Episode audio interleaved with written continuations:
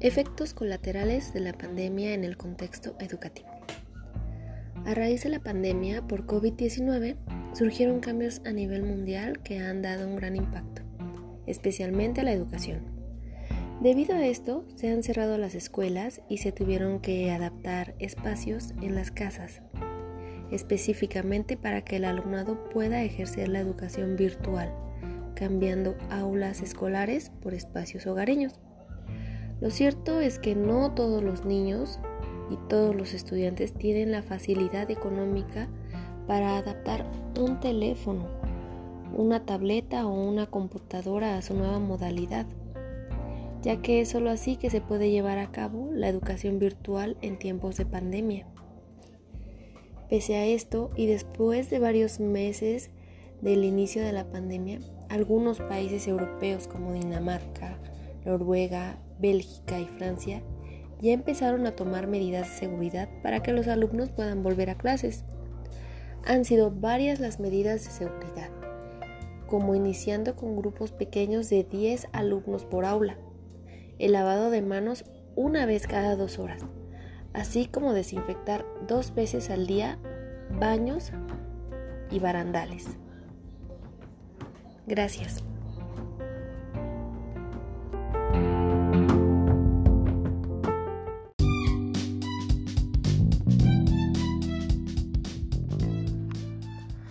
Hola, buenas noches. Yo soy Graciela Contreras, estudiante de la licenciatura de Pedagogía en el Instituto IEDEP de Tehuacán, Puebla.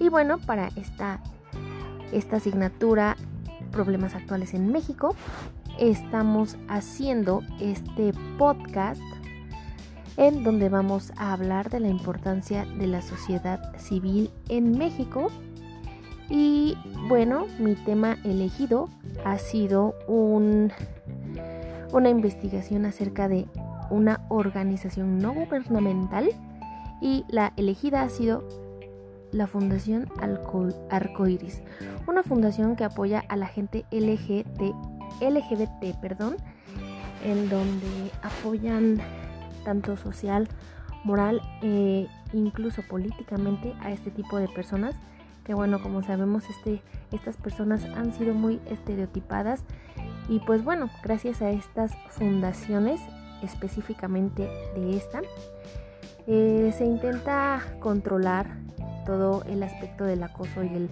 el bullying hacia esas personas y permitiéndole eh, más oportunidades, ¿no?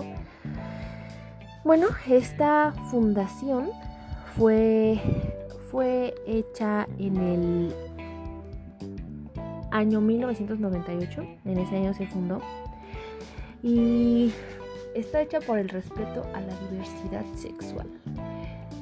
Es una organización social enfocada en el análisis de la, de la sexualidad dentro de la región latinoamericana y del Caribe. La misión, cabe destacar que la misión de esta, de esta fundación es incidir en actos estratégicos para la protección de los derechos de las personas que han sido discriminadas por el ejercicio de su sexualidad y la representación de género, pues para alcanzar la justicia social, y la igualdad. Asimismo, comentan que la visión es dar aportes sustantivos para un mejor, eh, una mejor comprensión acerca de la sexualidad y sus representaciones al género abandonando el diseño y la ejecución de políticas públicas a favor de la igualdad y también la justicia social. Esta fundación tiene varios objetivos, pues. Uno de los más importantes es difundir las perspectivas que desarrollan sus miembros a través de publicaciones, conferencias, entrevistas, participación también en medios masivos de comunicación y, y también la organización de reuniones de discusión otra muy importante es desarrollar actividades de gestión para el desarrollo de políticas públicas. Eh, bueno, sus ejes transversales son la interculturalidad, los derechos humanos y, los, y el feminismo. Eh, enfoquémonos y bueno, pongamos en, en letras negritas que una de las bases de esta fundación es el feminismo. Les comento que uno de los, de los logros de esta fundación y de la mano con otras, como tal no, la, no, lo hicieron solitos, fue la creación del Observatorio Nacional de Crímenes de Odio contra las Personas LGBT. Una creación de la Fundación Arcoiris fue este observatorio y el objetivo de este observatorio fue tener en documentación los casos de crímenes de odio contra estas personas para contar con la información completa y visibilizar la impunidad que en estos casos enfrentan también estas personas, los familiares, sus amistades.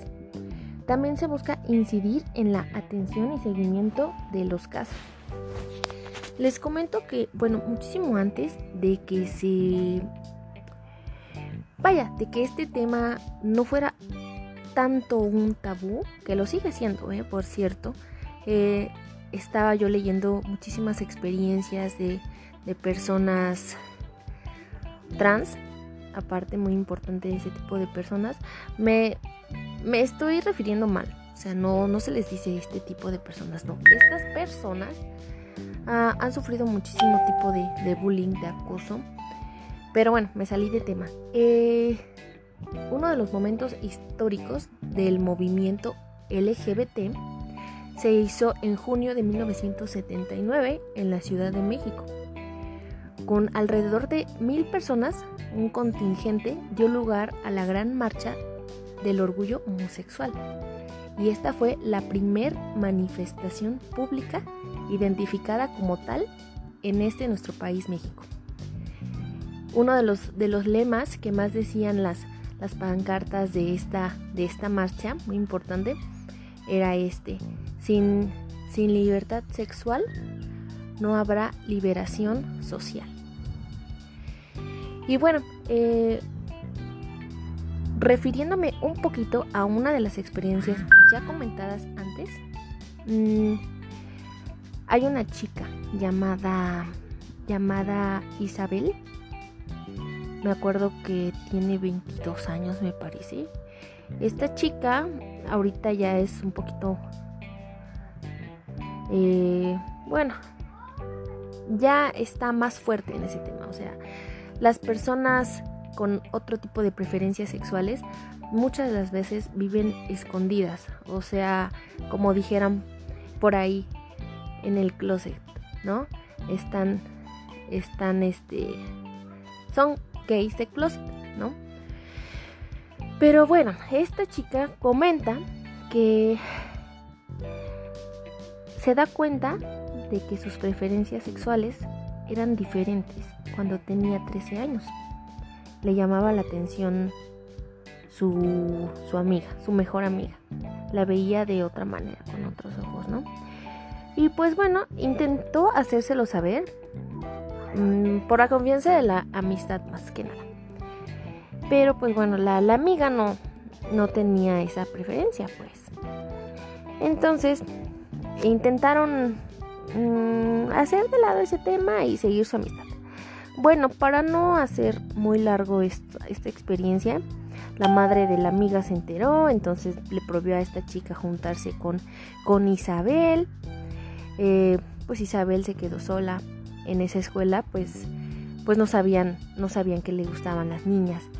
Entonces cuando se supo lo, lo, de la mejor amiga pues obviamente se empezaron a alejar de ella le empezaron a hacer bullying le empezaron a molestar obviamente ya no tenía amigos. Ese tema mm, para entonces estaba un poquito más cerrado no a lo que voy es que cientos de niños jóvenes cuando van descubriendo su sexualidad se apartan, se apartan, piensan que no tienen, no tienen un, no sé, están dentro de un laberinto sin salida. Entonces, este tipo de fundaciones, regresando al punto de la, de la fundación, este, buscan la realización de actividades en alianza con distintas instancias de gobierno, la construcción de iniciativas de articulación con otras organizaciones y el establecimiento de vínculos regionales e internacionales. Bueno, muchísimas gracias. Esto ha sido todo por el día de hoy. Espero que les haya gustado y les haya servido un poquito, aunque sea la información que les he dado. espero volver a hacer otro podcast si lo hice bien después. Y pues nada, muchísimas gracias.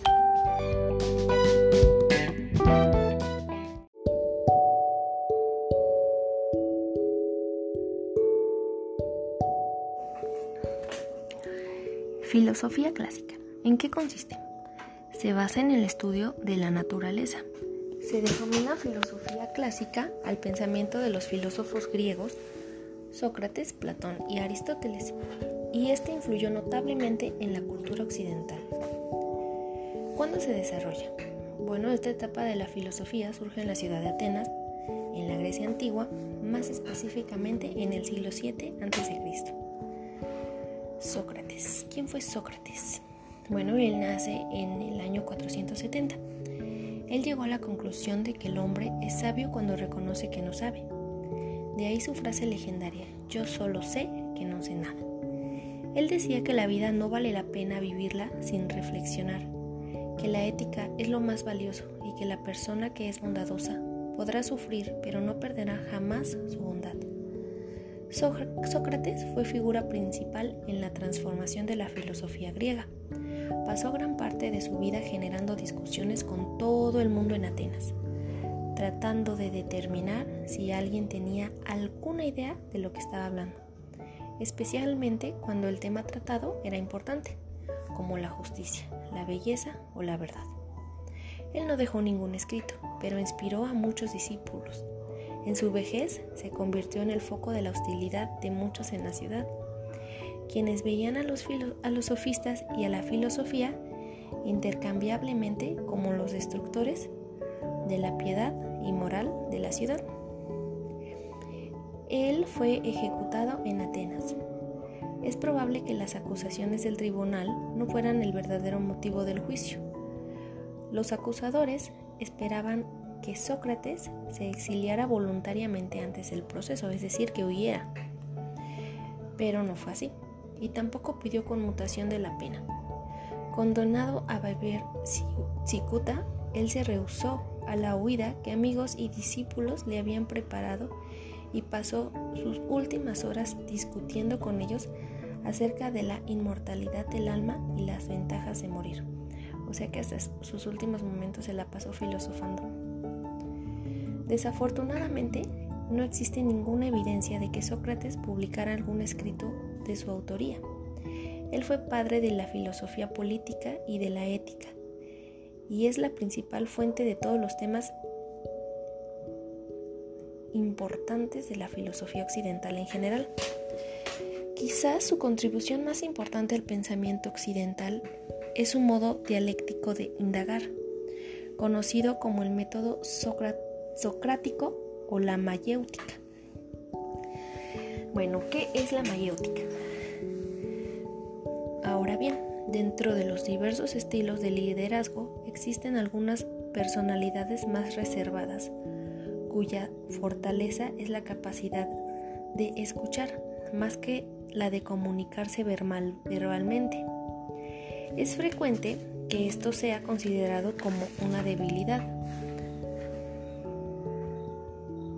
cuando más bien puede construir una auténtica fortaleza.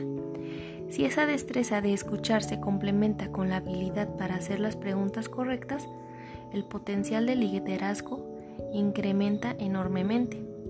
Un modo de lograrlo es con la mayéutica. La mayéutica es un método o técnica que consiste en hacer las preguntas apropiadas con tal de guiar a una persona para reflexionar y sea capaz de encontrar en su mente conceptos tácitos que subyacen en ella. Funciona a partir de la dialéctica. Se genera una dinámica de preguntas y respuestas, las cuales paulatinamente hacen explícita una verdad que de otra manera seguiría implícita en la mente. La creación de la mayéutica se suele atribuir a Sócrates y a él se debe que se le llame el modo socrático. El origen etimológico, de la palabra mayéutica está vinculado a la obstetricia. Su significado quiere decir hacer parir, o sea, dar a luz una verdad latente en la mente del individuo o bien ayudar a nacer a un pensador. Em, también eh, se dice que él recibió una educación tradicional con literatura, música y gimnasia. Más tarde se familiarizó con la dialéctica y la retórica de los sofistas. Su maestro fue el filósofo Arquelao, quien lo introdujo en las reflexiones sobre física y moral. Durante la guerra contra Esparta sirvió con gran valor en las batallas. Fue obediente con las leyes de Atenas, pero evitaba la política. Creía que podría servir mejor a su país dedicándose a la filosofía. Él fue el filósofo griego considerado como uno de los más grandes. Fue maestro de Platón y estuvo como discípulo él, este Platón, tuvo como discípulo a Aristóteles, siendo estos tres filósofos los representantes fundamentales de la filosofía clásica de la antigua Grecia. Pasó gran parte de su vida generando discusiones con todo el mundo en Atenas. Trató de determinar si las personas tenían alguna idea de lo que estaban hablando especialmente cuando el tema tratado era importante, como la justicia, la belleza o la verdad.